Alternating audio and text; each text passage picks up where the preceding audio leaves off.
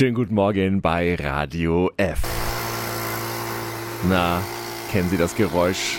Gibt's eigentlich irgendjemanden, der dieses Geräusch mag von Laubbläsern? Radio F-Hörer Werner, der mag es jedenfalls nicht, vor allem nicht außerhalb der Ruhezeiten. Und ihm ist aufgefallen, dass sogar der Servicebetrieb öffentlicher Raum, Sör in Nürnberg, sich nicht daran hält und fragt uns per Mail, muss das sein?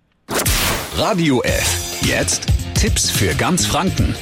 Hier ist unser Wiki Peter. André Winkel von Sör versucht mit seinem Team dem Laub in der Stadt Herr zu werden. Guten Morgen. Guten Morgen.